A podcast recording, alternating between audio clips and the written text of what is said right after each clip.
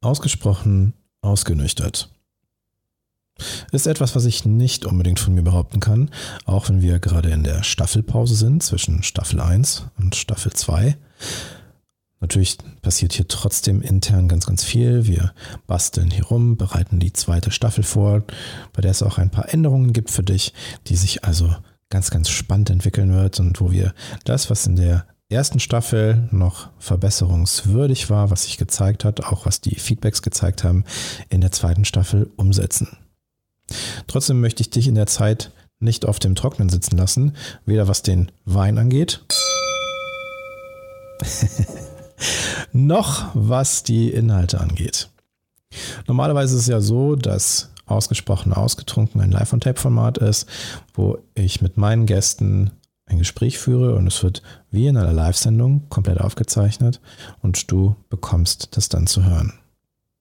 In der Realität ist es so, dass an der einen oder anderen Stelle ein Gespräch manchmal so ausufert, weil man so in Rage ist, sich so in Rage redet und in dieser weinseligen Stimmung, die es ja hier auch sein soll, man Schleifen schlägt, die einfach weit vom Thema abkommen oder die Podcast-Folge in eine Länge bringen, die weit über das Normalmaß hinausgeht. Und ich spreche jetzt nicht nur von einer Überlänge-Folge, sondern wirklich einer Über-Über-Überlänge, also ganz, ganz weit über das Normalmaß.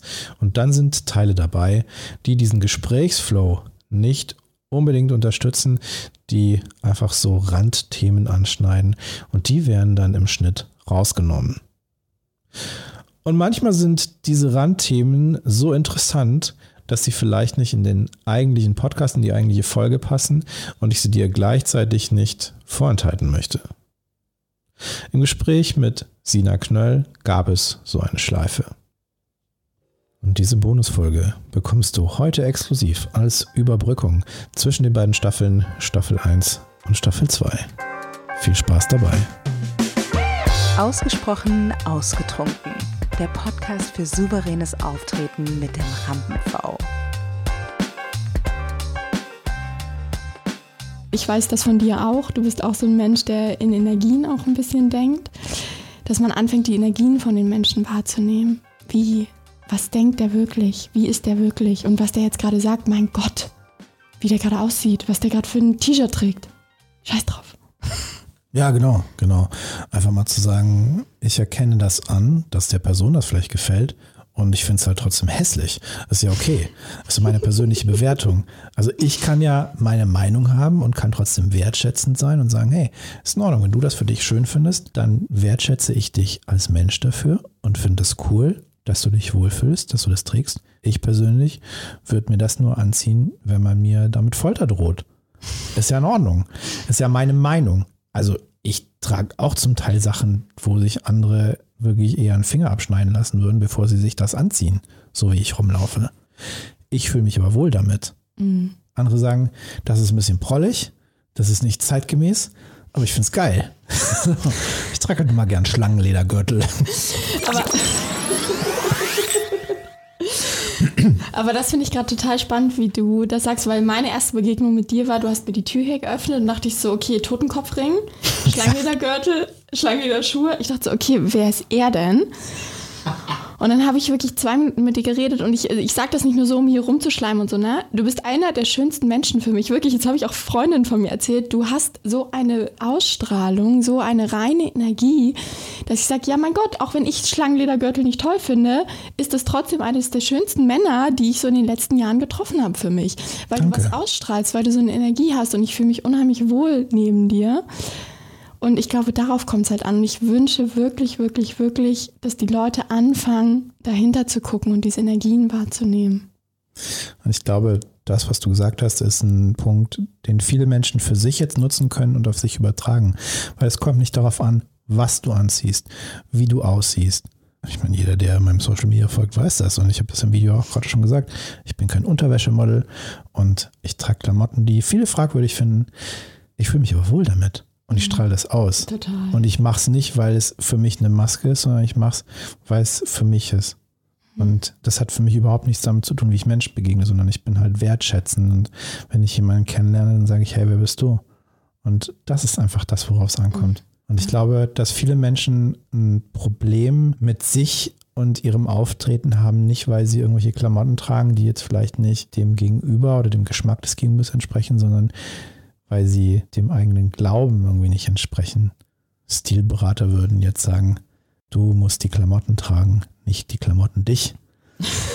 Das geht aber natürlich noch viel weiter, sondern es geht natürlich um was ganz anderes. Es geht darum, dass du dich wohlfühlst in deiner Haut. Und ich fühle mich halt wohl in meiner Haut. Mhm. Und meine Haut ist nicht das Entscheidende, sondern das Entscheidende ist, dass ich, dass ich Menschen mag mhm. und dass ich es toll finde, Menschen kennenzulernen und ja, vielleicht auch idealistisch bin. Aber ich glaube, sonst wäre ich auch falsch in dem Job, wenn ich nicht Menschen mögen würde und einfach Bock drauf hätte, Menschen kennenzulernen, ihre Geschichten zu hören und mich mit ihnen auseinanderzusetzen und sie zu begleiten. Mhm. Und ich glaube, das macht es aus. Und ich glaube, die Schönheit eines Menschen liegt nicht nur, also auch, auch definitiv, auch in einer äußeren Hülle.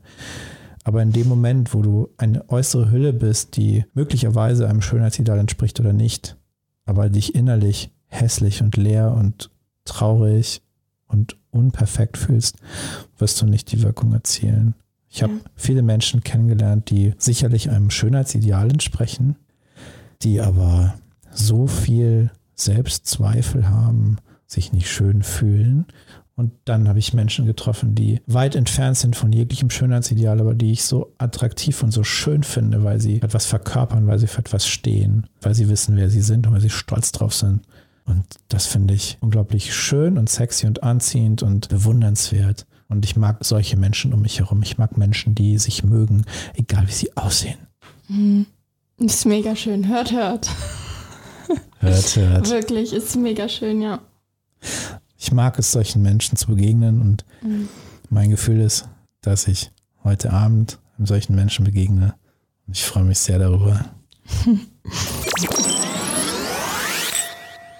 Mich würde mal eine Sache von dir interessieren, weil du gerade gesagt hast, dieses so, ich bin okay. Ne? Ich mag manchmal noch einen oben draufsetzen. Und das habe ich durch dich tatsächlich gelernt, weil ich habe, ähm, bevor ich zu dir gekommen bin, für diesen einen Vortrag habe ich gesagt, okay, ich bin irgendwie okay. Und ich habe angefangen, mich anzunehmen. Das war auch ein Prozess. Und seitdem du wirklich, es ist so ein Satz ist in meinem Gehirn kleben geblieben. Und ich habe dich wirklich ganz oft auf meiner Schulter sitzen. Nein, es ist nicht nur okay, es ist genau geil, so wie du bist. So, ne? Es ist genau, das macht dich halt besonders. Und wenn du Hater hast, das hatten wir in einem Telefonat, dann hast du es geschafft. Und deswegen möchte ich so einen oben draufsetzen und deine Meinung dazu nochmal hören.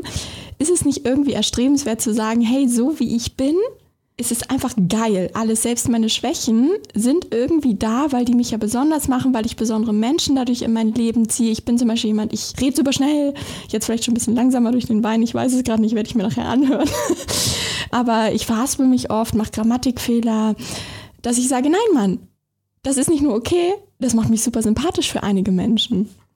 Also ich habe ein Buch, was mir in solchen Gesprächen in den Sinn kommt und das heißt Nett ist die kleine Schwester von Scheiße. Mhm. mhm. Ich erwähne es immer wieder gerne und ich habe es damals auch in unseren Gesprächen erwähnt und finde es einfach einen schönen Ansatz zu gucken, was macht mich denn aus und was sind denn meine, ja, Flaws, also meine Dinge, die mich vermeintlich vor diesem Konstrukt, vor diesem Wertekonzept der Gesellschaft unperfekt machen und gleichzeitig unique, einzigartig.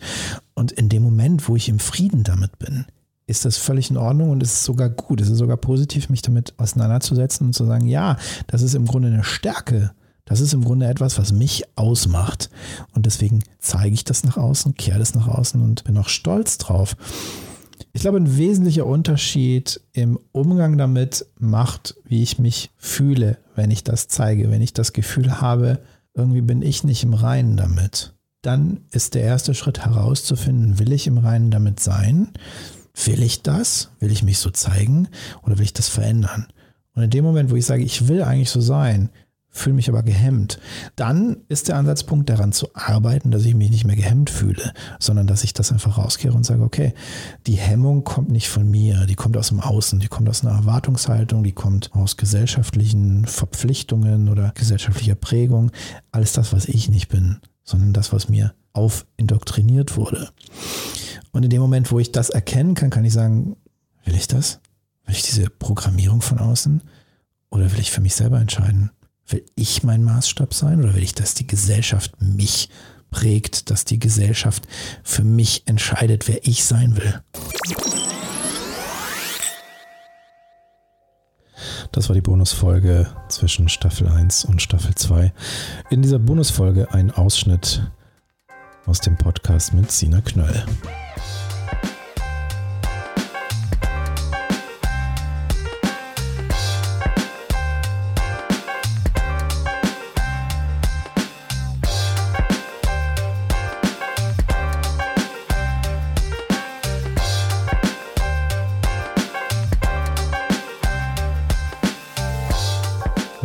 Das erfahren möchtest, was Sina so macht, dann schau jetzt in die Show Notes. Da findest du nochmal alle Links zu ihrer Website und ihrem Social Media.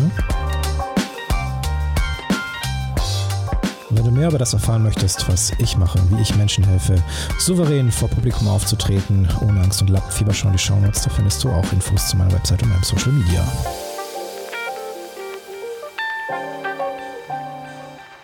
Jetzt brauche ich deine Hilfe. Wenn dir das gefallen hat, dann like, teile und schrei es in die Welt hinaus! Und wenn dir das richtig, richtig, richtig gut gefallen hat, dann sag deiner Mutter Bescheid.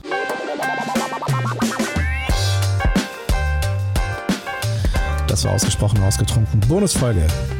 Mein Name ist Dr. Thomas Akokulz und ich bin der Rampen-V und wir sehen uns wieder in Staffel 2.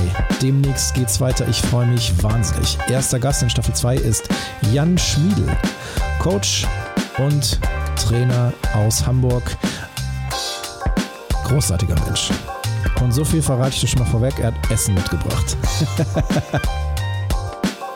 Wenn du jetzt nichts im Glas hast, dann lass die Luft raus, gönn dir reichlich Time.